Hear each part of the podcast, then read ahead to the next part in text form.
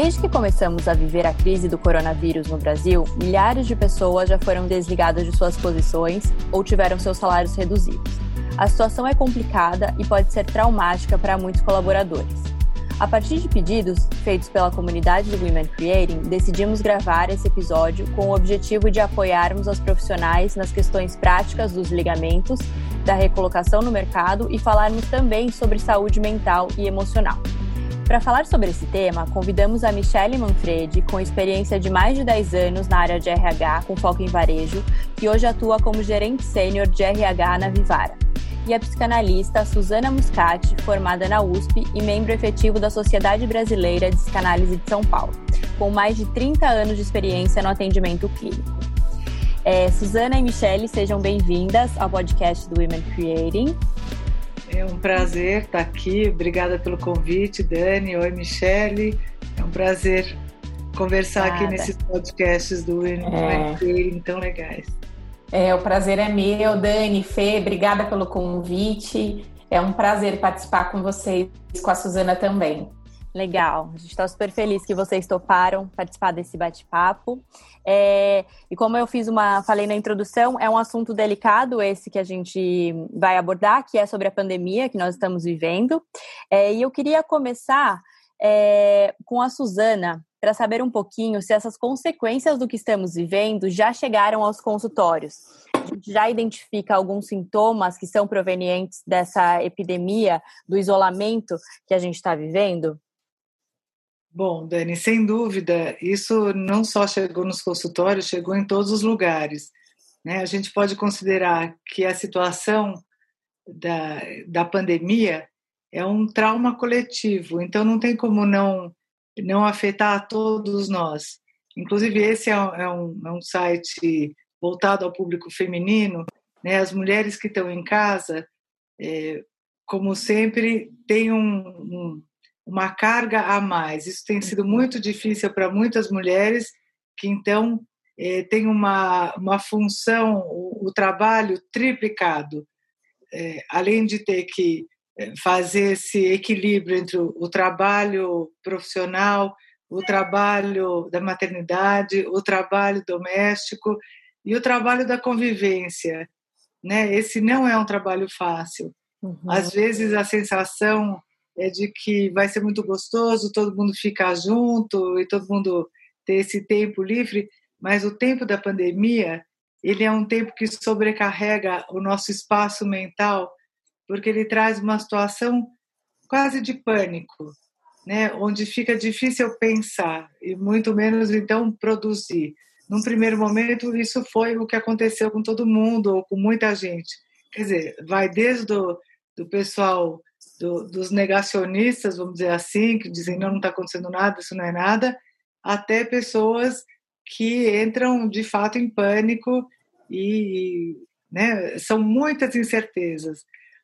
É, Esse... é como se a gente fosse exilado da nossa própria vida, porque todos os nossos referenciais, e o trabalho é um desses suportes, desses eixos centrais né, da nossa identidade, daquilo que faz com que a gente se reconheça como sendo a gente mesmo. Então, ah, quem é você? O que, que você faz? Eu, eu sou mãe desse, daquele, eu trabalho nisso. Você nos apresentou assim, né? Então, Sim. isso nos define. E, e quando essas coisas ficam todas ameaçadas, a gente retorna para aquilo que o ser humano tem de mais frágil, que é a vivência do desamparo e, e a, a, questão da separação. A angústia de separação e a vivência de desamparo são as duas angústias básicas do ser humano. Então, imagina alguém exilado na sua própria terra, porque ainda que a gente conheça a nossa casa, o nosso apartamento, as pessoas que estão conosco, essa é uma situação onde a gente tem uma espécie de inimigo ou um fantasma ameaçador que, que põe em xeque todas as nossas estruturas de sobrevivência, de os planos, né, veio tudo muito de repente. Os planos que eu tinha para a semana que vem, de repente, foram completamente alterados. Então, todas as minhas referências, aquilo que são os nossos organizadores diários, ah, eu levanto de manhã a tal hora, eu tomo banho, tomo café, eu vou para o meu trabalho, eu tenho aquelas reuniões planejadas, depois eu busco meu filho na escola, enfim, eu tenho um planejamento que a gente nem se dá conta o quanto isso é estruturante na, na nossa rotina, no nosso cotidiano. No nosso cotidiano. Uhum. Então, essas são as nossas estruturas, pequenas coisas do dia a dia. Quando tudo isso é eliminado, então a gente não conhece mais a língua, os valores, os, os sentidos, a gente não sabe se pode encostar nisso ou naquilo, quem são, quem é que vai chegar perto de mim que pode ser uma ameaça, tudo isso, então você imagina que, né, não quero me alongar aqui para ouvir também o que a Michelle tem a dizer, então o trabalho, a vida, tudo isso, é, todos os nossos eixos estruturantes ficam em xeque e isso traz muita desorganização e a vivência de desamparo para o ser humano. Muito legal esses pontos que você trouxe, até que são as bases de referência que a gente vai vivendo, mas a gente, a gente não sabe que existe um, um estudo né, por trás disso, de, desses critérios que fazem a gente se sentir parte, mais seguros. É, e um ponto que você trouxe no início em relação às mulheres, né? Eu li recentemente uma pesquisa que fala que 90% do trabalho invisível, que é essa parte da casa, é, da carga mental, de saber quando que tem a compra no mercado para ser feita, é, o que vai dar para o filho, quando, qual é o horário do banho, fica em cima da mulher e nesse momento a mulher está tendo que lidar com isso né, numa dimensão muito maior, porque a gente também ficou sem ajuda, sem a nossa rede de apoio. É, e tendo que trabalhar em casa. E tem essa questão dos filhos, quando eles nos veem em casa, eles não conseguem muitas vezes assimilar que a gente está ali, mas a gente, naquele momento a gente tem que trabalhar, então ele acha que você está disponível. É, e o que, que você tem, na, você tem bastante pacientes mulheres e isso tem sido um relato. O que você tem recomendado nesse sentido para as mulheres fazerem, como lidar, né, sem se cobrar tanto? Não sei o, qual seria o caminho. Eu tenho muitas pacientes mulheres e, e eu trabalho com a questão da violência de gênero há muitos anos, quase uns 30 anos. Eu tenho publicações. Esse é um tema que me é muito caro e que eu tenho muito interesse. É, então, isso que você falou do trabalho invisível, que, olha, talvez alguma coisa que resulte interessante dessa pandemia toda, né, não que, que a pandemia tenha um propósito ou que isso, né, eu não acredito muito nessa coisa de, ah, vamos ver o que tem de bom nisso, não. Mas, obviamente, tem efeitos, tudo tem efeitos, todas as nossas experiências. Então, uma delas eu penso que é esse olhar que tem havido para todos os ditos trabalhos invisíveis, não só o das mulheres. Né? Os homens estão muito perdidos em casa. Inclusive, esse é um problema nas casas onde existe violência, é, onde a mulher é vítima de algum tipo de violência, porque os homens ficam de fato perdidos, se sentindo desamparados e enfraquecidos, e a violência vem como uma resposta a uma tentativa de se reorganizar eh, na sua autoestima masculina. Então, a violência é uma expressão disso. Né? Não é uma expressão, aumentou, né? Os dados mostram que, que aumentaram. Muito, né? 50% em alguns lugares. E essa violência é uma expressão da fraqueza e não da força. Agora, esse trabalho invisível que muitas vezes a gente até fala assim, ah, aquela mulher não trabalha. Só alguém que já ficou em casa cuidando de filhos e da casa e hoje que nós estamos o dia inteiro em casa fazendo todos os trabalhos, né? A cozinha, a limpeza, os filhos, é, é muito trabalho, mas é, é, um trabalho considerado não trabalho ou porque ele é mal remunerado ou porque ele não é remunerado, né? A criação de sujeitos, como eu costumo dizer, a produção e criação de sujeitos que são os nossos filhos, que a gente precisa educar, e transformá-los em, em, cidadãos, em, em, sujeitos, isso é desvalorizado na nossa cultura, né? E, e, é valorizado só a produção de bens, a produção de dinheiro. Uhum. Até nós mulheres ficamos muitas vezes tomadas por isso, né? Que o nosso Sim. trabalho não tem valor a não ser que ele que ele seja é, que ele produza renda. Sim, sim, com certeza. É Depois eu quero. Você do trabalho invisível. É. De invisível, ele é invisível porque ele é desvalorizado, mas ele é, é essencial, ele é da base da sustentação. Sim, de toda a sociedade, né? É, pegando esse gancho, acho que depois a gente volta a falar, eu acho super legal a gente mencionar o que a gente pode fazer daqui para frente, já que algumas das nossas referências ficaram perdidas, né? Que são, enfim, até as nossas atividades diárias, como a gente faz para se organizar.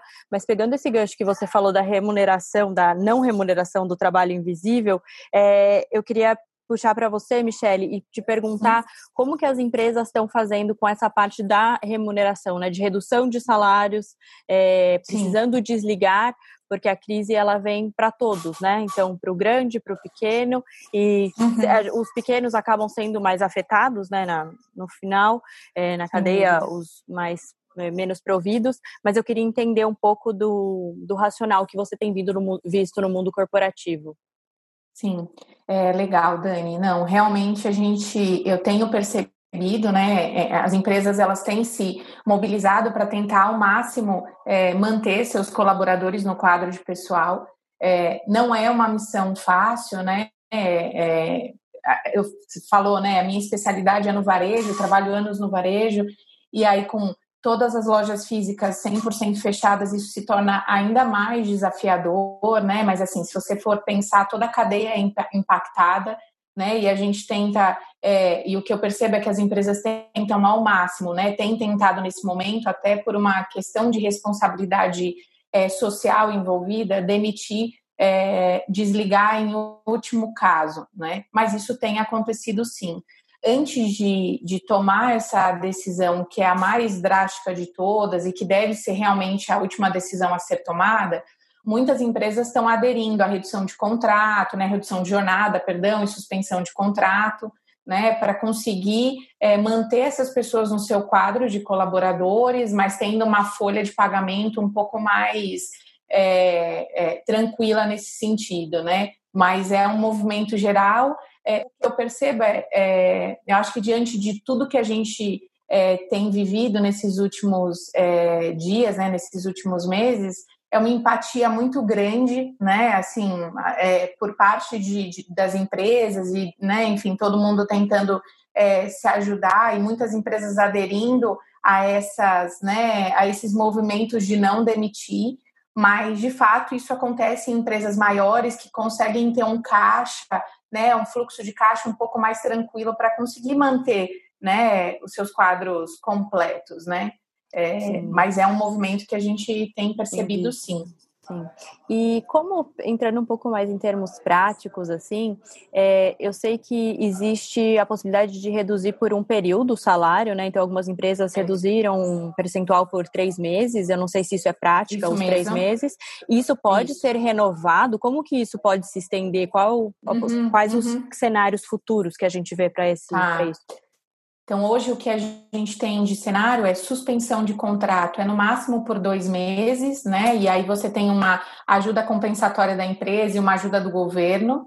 É, a, a, redução de, de, jornada, né? Porque a gente falou redução de salário, mas ela é igualmente, né? Se reduzir 30% do salário, reduz 30% da jornada também, né? É, igualmente, né? É, isso pode acontecer por no máximo três meses, né? A princípio, o direcionamento é não se pode renovar, tem toda uma questão sindical envolvida, precisa ter acordo de ambas as partes, mas suspensão dois meses e, e redução de jornada e, e, salário por três meses, Dani. Tá. E, e aí pode, aí, se, aí a partir desses três meses precisa se reavaliar se vai voltar ou se vai acontecer uma demissão, mas ele não pode se manter reduzido ou pode estender a redução. não, não pode. A princípio, o que a gente tem de direcionamento do, do próprio governo é que não pode né, é, se renovar né, por mais três meses. Eu acho que é importante eu citar que o período em que a pessoa tiver com contrato suspenso ou redução de jornada, ela tem isso como estabilidade também. Então, se eu suspender um colaborador por dois meses, ele tem dois meses de estabilidade em que ele não pode ser demitido. E o mesmo para redução de, de, jornada né, é, e, e, redução de salário. Né? Se reduzir por três meses, é, você tem uma estabilidade aí por três meses também. Tá. Entendi. Não, legal. E Suzana, o que você já tem visto essa questão do desligamento nos consultórios, pessoas falando sobre isso, ou como lidar com uma situação de tanta incerteza, né? Porque eu acho que é um momento diferente que a gente está vivendo, que não é um desligamento é, se a gente consegue encarar como sendo um desligamento normal, porque num desligamento normal, às vezes o mercado está mais aquecido, então a pessoa se preocupa nesse momento de quanto tempo vai demorar para ela se recolocar, né? E isso acredito tenha impactos grandes assim no, no emocional e mental. É, a gente, uma coisa interessante, tem um Bom, alguns é, autores, filósofos, pensando a contemporaneidade, né, a pós-modernidade, e, e, nós vivemos, então, uma sociedade que tem um autor que chama essa, essa sociedade de sociedade do cansaço. Né? É um sul-coreano que fala da sociedade do cansaço.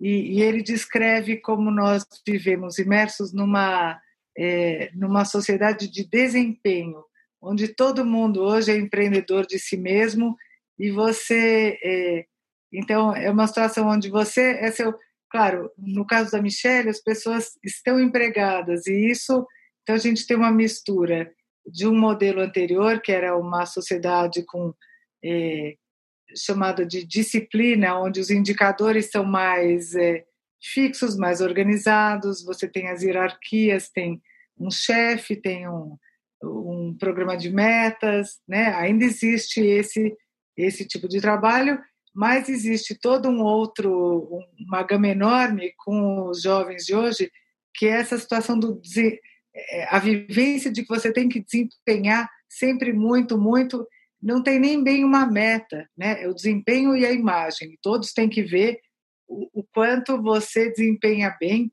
É, e, bom, o céu é o limite, não tem muito aonde parar. Quer dizer, as pessoas viram os patrões, os chefes delas mesmas, é, de uma maneira muito mais é, inflexível do que outros chefes, eventualmente, né, que tem alguma flexibilidade.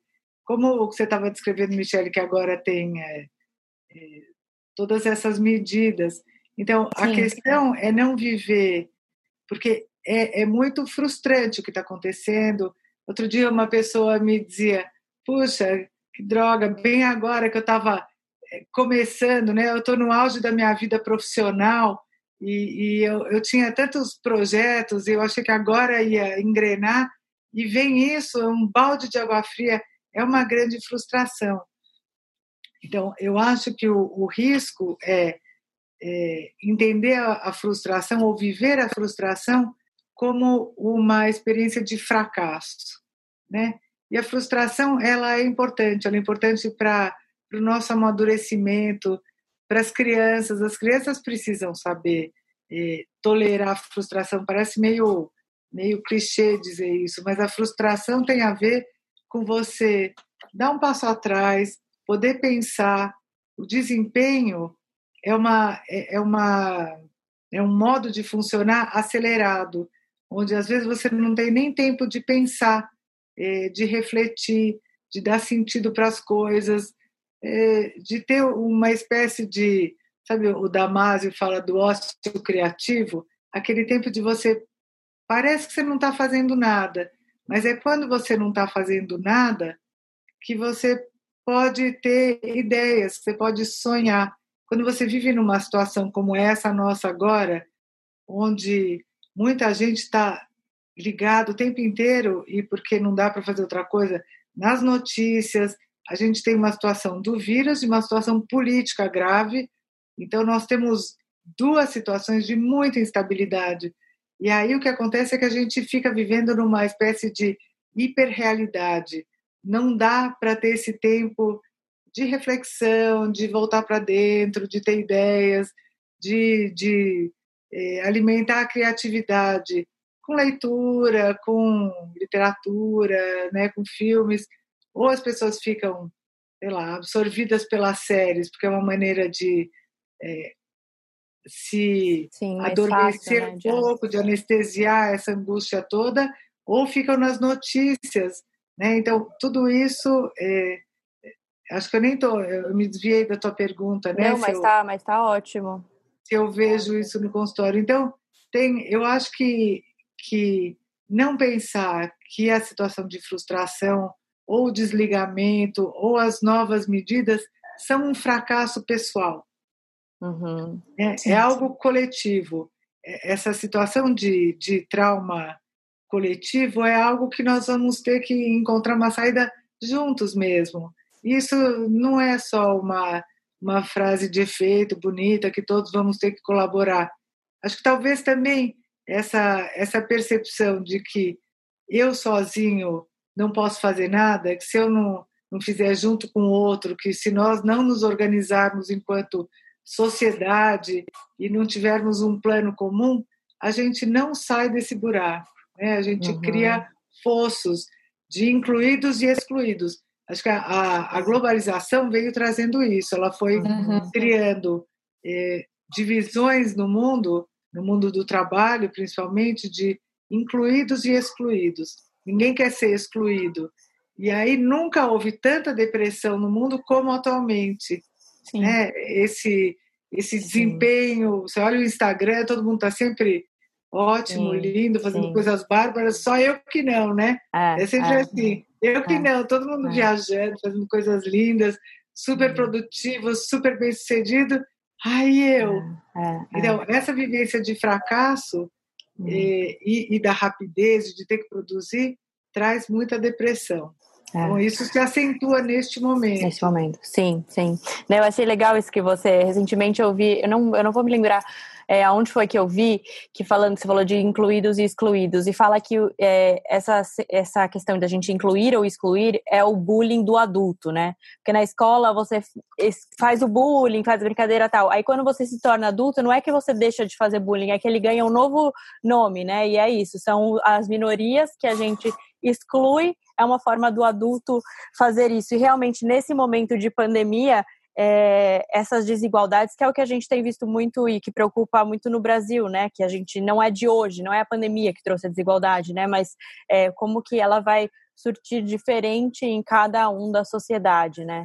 É, e... Ele evidencia de maneira é, impossível de não ver, né? É, é, uhum. Não tem como negar essa diferença, porque como é que a gente vai manter pessoas é, numa situação de higiene ou de isolamento e de cuidado se elas não têm água corrente, se elas não têm. Isso não impacta só quem está vivendo lá na, é, nas comunidades ou na periferia, impacta a todos, porque a hora que não tiver hospital para um, não tem para ninguém. Sim. Não adianta você ter teu plano de saúde bacana, que você não vai ter aonde se internar, não vai ter médico, porque os médicos também estão doentes. Então, nós somos uma comunidade. Muitas vezes a gente esquece. Acho que hoje isso fica muito evidente, né? Uma realidade impossível de, de negar. Sim. E a gente vai ter que aprender a, a, a, lidar, né? E fazer essa colaboração. Você tem visto esse lado da colaboração, além dos funcionários, Michele, você tem visto é, o movimento das empresas em ajudar com instituições, tipo, abraçar essas causas? que você tem visto que mais te chamou uhum. a atenção nesse cenário? Sim, sim, tenho visto é, muitas empresas participando e, e, ajudando efetivamente as comunidades, né? E isso a gente tem visto a todo momento e eu acho que, é, assim, nunca houve uma comoção desse tipo, né? É, todo mundo aí tentando se, se ajudar. Eu acho que não só nesse caminho de, de ajudar as comunidades, né? É, mas também é, voltando aí para a questão das demissões, né? Quando isso acontece, né? As empresas têm se colocado à disposição como eu nunca vi, né? Para ajudar numa recolocação é, no momento que é tão adverso, é, ajudar na preparação de um currículo, né, inclusive é, ajudar é, em como conduzir uma entrevista, como portar, se portar numa entrevista, dando dicas de planejamento financeiro para esse momento também que exige que a gente refaça contas, não só é, quando a gente fala de demissão, mas também de uma redução ou de uma suspensão de contrato, né, é, recomendando seus seus ex-colaboradores no LinkedIn, né? Então, eu tenho visto, assim, uma ajuda né, é, comunitária aí, né? Em todos os, os aspectos, né? Não só para as comunidades, mas também para os colaboradores, né? Outro ponto que, que eu vi e que me pareceu muito legal, assim, é ter plantões de, de equipes de RH apoiando esses ex-colaboradores na construção do seu currículo, é, conversando também para eles se fortalecerem, né? Obviamente diferente, né, de uma ajuda é, terapêutica, né, de um especialista, mas ajudando é, nesse momento a se fortalecer, a, a colocar os seus pontos fortes, né, evidenciar os seus pontos fortes e as suas competências, para que essas pessoas é, participem dos processos seletivos mais fortalecidos, né, para que eles consigam é, é, colocar o melhor deles, né, nessa, nessas entrevistas e nesse processo, né? Sim. É, porque é isso que você mencionou, né? A saída não vai ser individual, né? A gente precisa entender essa saída coletiva e acho que nesse, nesse movimento aparecem muito, muito é, vários conteúdos gratuitos, né? Que as plataformas estão Sim. disponibilizando, que no primeiro momento pode ser uma enxurrada, que, que pode até gerar ansiedade de tanta coisa que a gente está tendo acesso, mas se existir um filtro legal do que cada um precisa, do que você realmente precisa, acho que tem bastante conteúdo gratuito nesse momento, né? Sim, pra, eu pra... acho que é até importante complementando o que a Suzana falou, né? Essa questão do ócio e a gente tem recebido, e como você mesmo falou, né? Infinitos cursos, milhares de possibilidades, mas até mesmo para uma recolocação é importante ter um período em que você ajeite a sua vida, que você tenha, é, por mais difícil que seja, por mais que a ansiedade seja grande para se recolocar, mas que você consiga se fortalecer emocionalmente, tenha um período aí para para se conhecer melhor, para colocar a tua vida nos eixos, para daí você ir fortalecido mesmo para uma, uma entrevista e para uma procura mais ativa, né? E, e, os cursos, eu acho que tem muitos cursos legais e que sim vale fazer um filtro né, mas que ajudam, como planejamento financeiro para esse momento de, de pandemia, dicas de reforçar, e como eu vi aqui no, no né, no próprio é, podcast de vocês, é, de, de reforçar o perfil no LinkedIn, né? Então a gente tem muitas ferramentas gratuitas hoje que nos, nos ajudam muito. Nessa linha, né? Sim. É.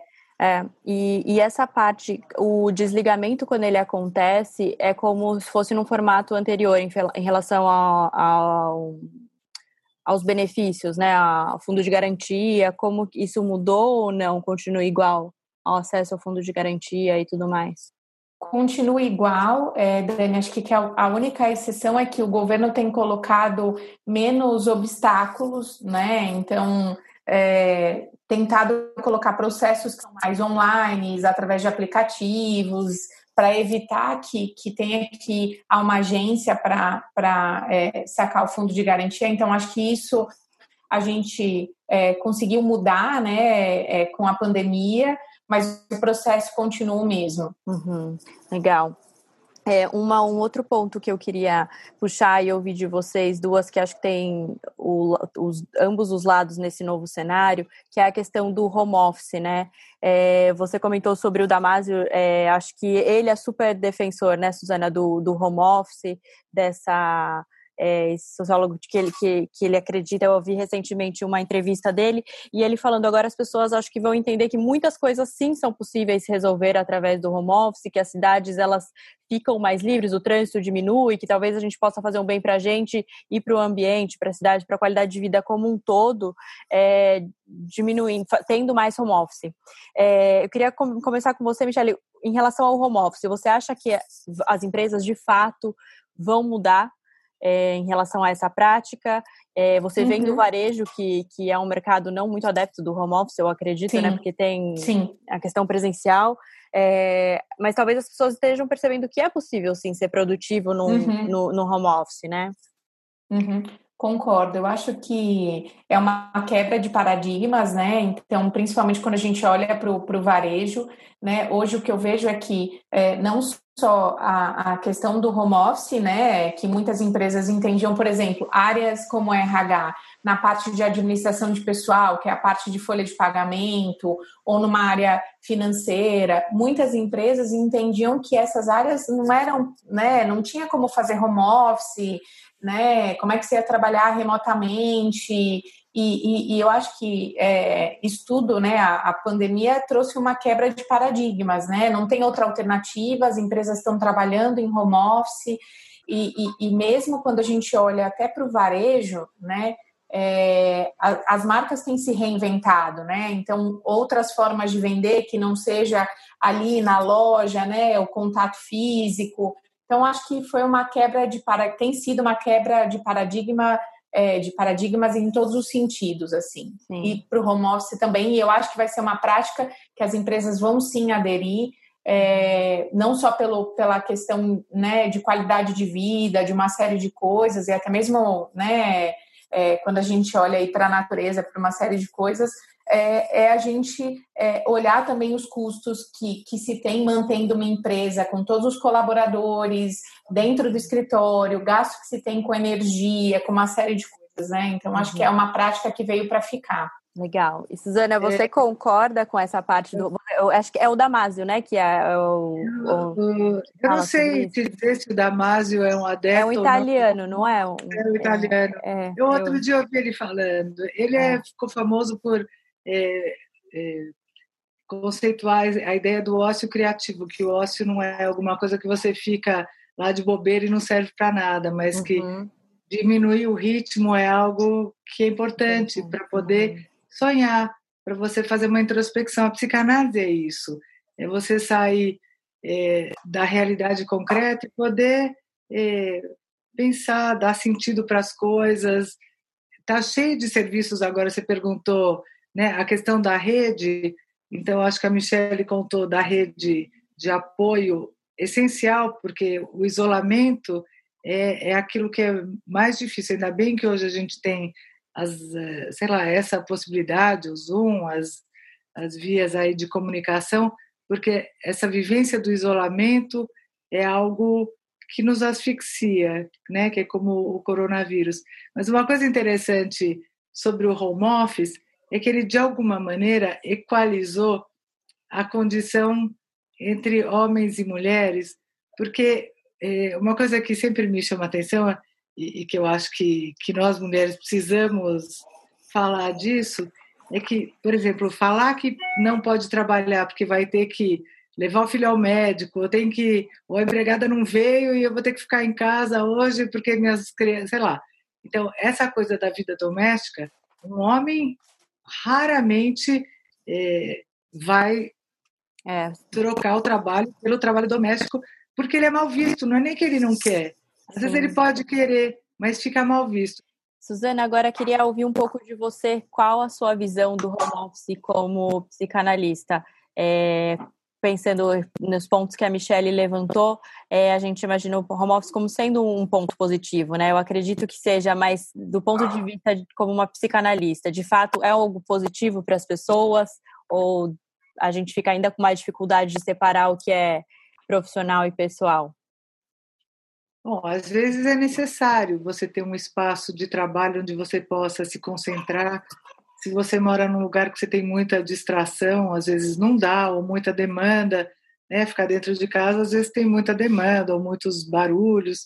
Mas uma coisa que eu tenho notado, até é, tem a ver com o tema de vocês, vocês falavam do viés inconsciente feminino, então tenho pensado que as mulheres raramente falam, ah, eu vou ter que levar o filho ao médico, ou quando falam ficam com aquele aquela coisa assim, um olhar meio é. torto, ai, não dá muito para contar né? mulheres, é, né? Fica assim, ai, o que o meu chefe vai pensar que agora eu preciso cuidar do filho? Mas gente, cuidar de filho é, é a coisa mais importante que a gente pode fazer para a nossa sociedade. Agora, Sim. o que tem acontecido no home office é que às vezes a gente vê homens trabalhando com no quarto de brinquedo das crianças, então tem uns ursinhos, tem umas coisas que é muito engraçado, porque agora todo mundo passou a ter, ter família. E todo uhum. mundo quer ter família. E família é uma, um lugar de sustentação emocional e de identidade e de sanidade, às vezes, não sempre, mas é, é um lugar que a gente tem de apoio muito fundamental. Né? Quando a gente fala de rede, a rede não é só no trabalho. Quando alguém tem um, uma, um bebê, uma mulher que tem um bebê, precisa de uma rede. Sozinha com um bebê, ela enlouquece mesmo. Eu acho que é uma experiência maravilhosa e enlouquecedora. Então, uma mãe com um bebê pequeno sem uma rede de apoio de estrutura, nós humanos não nos criamos, a gente não existe se não tiver um outro é, que esteja lá para fazer essa interlocução, uma outra mente afetivamente envolvida conosco. A gente não se forma como ser humano, não se constitui como ser humanos. Uhum. Então, essa coisa do home office, eu acho que muda o paradigma, eu acho que, concordo com a Michelle, né, a gente não sabe ainda quais os efeitos que isso vai ter, mas os efeitos vão ser outros, inclusive agora de que homens também é, têm que limpar o banheiro, ou têm que lavar louça, uhum. porque eles também vivem nesse universo que inclui o universo doméstico, de filhos, de casa, né? É, então, acho que isso talvez equalize um pouco e as mulheres deixem de se sentir tão diminuídas por isso, ou os homens tendo que esconder, enfim, acho que vai ter algum efeito, espero eu, Sim. De, de transformação nesse, nesse, equilíbrio desequilibrado de hoje. Sim, bem legal. Eu não tinha pensado por esse, por esse lado, essa questão do home office, mas é isso que você falou. A gente vê fotos, memes dos pais com as crianças no colo e tendo que fazer um call, uma coisa que, que acontece o tempo todo com a gente como mulher, mas é isso, você fica tentando esconder com medo de que isso julguem a sua, o seu lado profissional, né? Que vão reavaliar você como profissional. E eu aí... mesma faço aula de ginástica com um personal que ele dá aula no quarto das crianças e quando ele precisa de algum peso, alguma coisa, ele pega um caminhãozinho do filho, tem um descer atrás das alturas. É, é, é isso. É, esse é o estudo é, dele de é. personal agora. É. Isso não diminui a pessoa, né, como profissional, só inclui um outro universo na vida dela. E muito bom. Encaminhando para o nosso final, é, eu quero fazer duas perguntas um pouco diferentes para vocês pela, pela, pela área, né? Indicações de vocês. É, Michele, o que, que você indica para quem está passando por esse momento agora do desligamento, quais seriam os próximos passos que essa pessoa, práticos que essa pessoa pode, pode fazer? É, e, sabe, existem ainda segmentos e áreas que, por mais que esteja acontecendo isso, estão contratando, né? Eu vi a Amazon. Sim. É, existem segmentos que estão crescendo no meio de tudo isso, né? O sim, universo sim. online. Uhum. Não, com certeza. Bom, eu acho que olhando para as pessoas que estão é, passando aí por demissões, foram demitidas, acho que a primeira coisa é se fortalecer emocionalmente, né? Assim, tá pronto para olhar para o mercado. É, depois a minha sugestão, a minha recomendação é não perder tempo. Eu tenho ouvido muitas pessoas falando: ah, mas eu vou esperar até um momento mais propício, porque o foco é a pandemia é, não desperdice tempo. Então, assim, atualize teu currículo, seja bem, bem, por mais difícil que seja nesse momento, seja prático, né? Como você comentou, né? Dicas práticas aí, então se fortaleça emocionalmente, atualize teu currículo, é, e comece a se conectar, né? Tem toda a questão do networking que é super importante, que é a maneira como as uhum. pessoas se conectam, né? Hoje em dia, então não tenha vergonha, conte a sua uhum. história, né? E, e, disponibilize teu currículo, né? Já uhum. comece a fazer essa busca ativa mesmo, né? Para quando o uhum. mercado já começar a voltar, o teu currículo já, né? Ter circulado aí, né? Pelos pelos contatos e pelas principais pessoas do seu networking e ainda reforçando toda a questão do LinkedIn, reforce o perfil do LinkedIn, que hoje é a principal é, ferramenta é, de busca de profissionais, né? Uhum. E a gente tem várias dicas bem interessantes. Então, fortaleça teu perfil e eu acho que o LinkedIn permite que você se conecte, conecte com pessoas que não são, né, necessariamente, você não, não conhece necessariamente, né? Não teve um, uhum. um contato, um convívio, né? Então não tenha vergonha de se conectar com essas pessoas e fazer um networking. Sim. E aí, olhando para outros segmentos, né, a gente tem muitas empresas contratando sim né? Então, é, o e-commerce mesmo, a, a parte digital, é, está muito forte, né? E você pode se especializar e, e, e buscar por essas posições.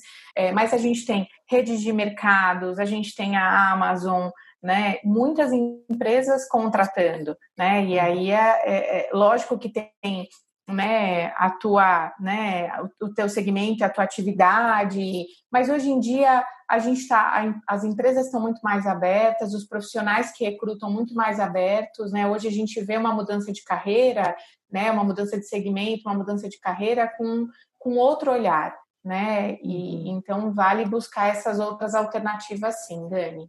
Legal, ótimo, adorei as dicas. A gente até tem um, um episódio, quem estiver ouvindo pode buscar. A gente tem um episódio que é com uma especialista também, acho que de RH, e ela dá dicas de como atualizar o LinkedIn. Então, bem é, propício para o momento. Eu ouvi, por sinal, e é muito é, legal. legal. É, então, acho que dá para reforçar bem, assim. É, pegar essas dicas. Eu, eu, queria pegar um... entrar aí na, na linha do que a Michelle estava falando. Então, essas coisas, é, claro, são essenciais para você se apresentar no mercado de trabalho, mas a, a, questão emocional, né, ela falou de, de cuidar do aspecto emocional, de fazer terapia. Então, nunca houve tantos serviços de, de atendimento online, né, de serviços de, de psicoterapia ou psicanálise online, porque o que acontece é que Ninguém consegue nem organizar o LinkedIn, nem ter esse tempo que é preciso de dar um passinho para trás e se organizar, se tiver muito impactado emocionalmente, Sim. aí não dá para pensar, não dá, fica é, fica deprimido ou fica é, soterrado sob todas as preocupações. Paralisa, né? Fica paralisado. Então, a possibilidade às vezes, duas conversas que você tem num desses serviços online, eu mesma, é, lá na Sociedade de Psicanálise, a gente é, criou um serviço de atendimento que chama Rede, exatamente rede, porque a gente precisa dessa rede de uhum. apoio.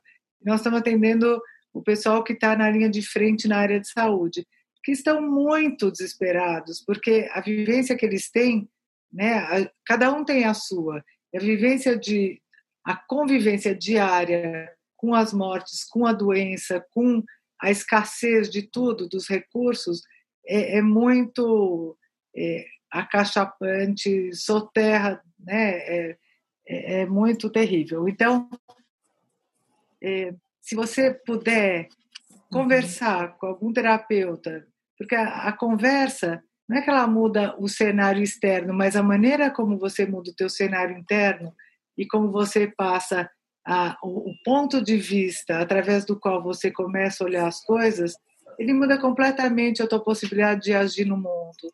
Então, parar, poder refletir, alguém, que nem uma mãe que faz com uma criança pequena, a criança uhum. pequena uhum. cai ou acontece alguma coisa, ela fica desesperada, ela não, não tem como dar nome àquilo, ela se angustia, ela se desespera, ela grita. E aí, se tiver um adulto mais calmo por perto, vai dizer: não, olha, aconteceu isso, você se machucou, mas agora vou passar um remedinho, isso aqui vai melhorar, daqui a dois dias isso.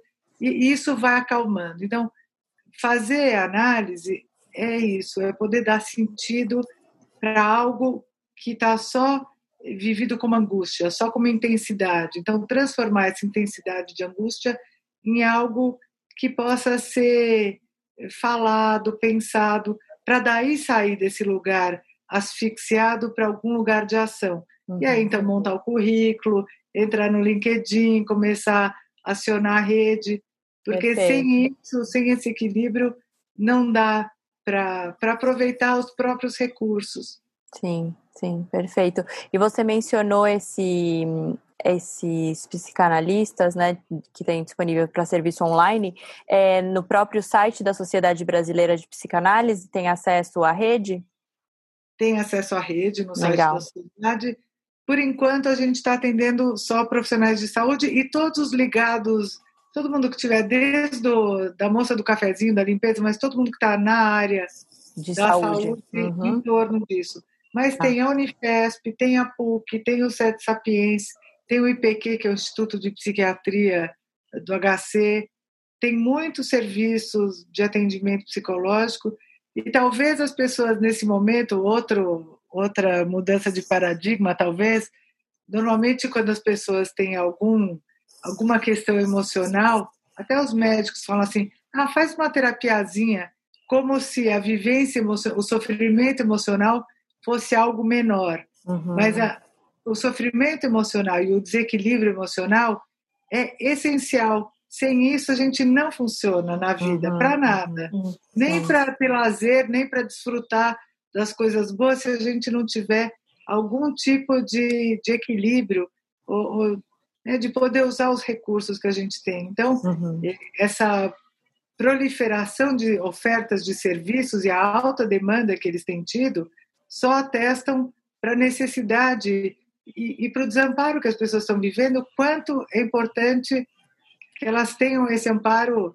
É, nós não somos só instinto, né? nós temos um, um mundo emocional muito Sim. rico e, e, e que Complexo, ele né? sobre, sobre nós sem que a gente se dê conta do grande efeito que tem, uhum. se a gente está uhum. melhor ou pior. Ótimo. Então, eu, eu, recomendo que as pessoas procurem esses serviços. Uhum. São todos Sim. gratuitos nesse momento agora. Acho sim, que é bem interessante. Sim, não, ótimo, ótima dica, porque é, eu achei super legal essa iniciativa né, da sociedade brasileira que você mencionou com os profissionais da saúde, porque realmente para eles deve ser algo antes e depois da pandemia, né? As pessoas que estão ali no front vendo tudo o que está acontecendo, né? Uma situação é... de guerra mesmo, a vivência, inclusive as, as palavras que eles usam, os nomes que eles dão para as coisas, são como quem está no front de guerra. Uhum, sim, é, um, é super importante. E adorei, eu acho que a gente cobriu bastante todos os pontos, é, as dicas foram dadas, adorei o bate-papo com vocês, obrigada pela disponibilidade de vocês de participar. É, e espero que Obrigada, quem esteja... Obrigada a vocês, vocês pelo convite, né? E essa conversa que foi ótima. Foi Adorei. Espero que as nossas ouvintes também aproveitem esse papo. E qualquer dúvida, é, podem mandar dúvidas pelo nosso Instagram, que a gente tem acesso aos especialistas, a gente pode conversar e retornar para vocês. Obrigada, meninas. Obrigada, Obrigada e até a você. Mais. Até. Até. Um beijo. Esperamos que tenha gostado do episódio de hoje. Não esqueça de deixar sua avaliação, compartilhar com as amigas e se inscrever. E se quiser continuar o nosso papo, corre para o Facebook e faça parte do nosso grupo, o Women Creating Podcast.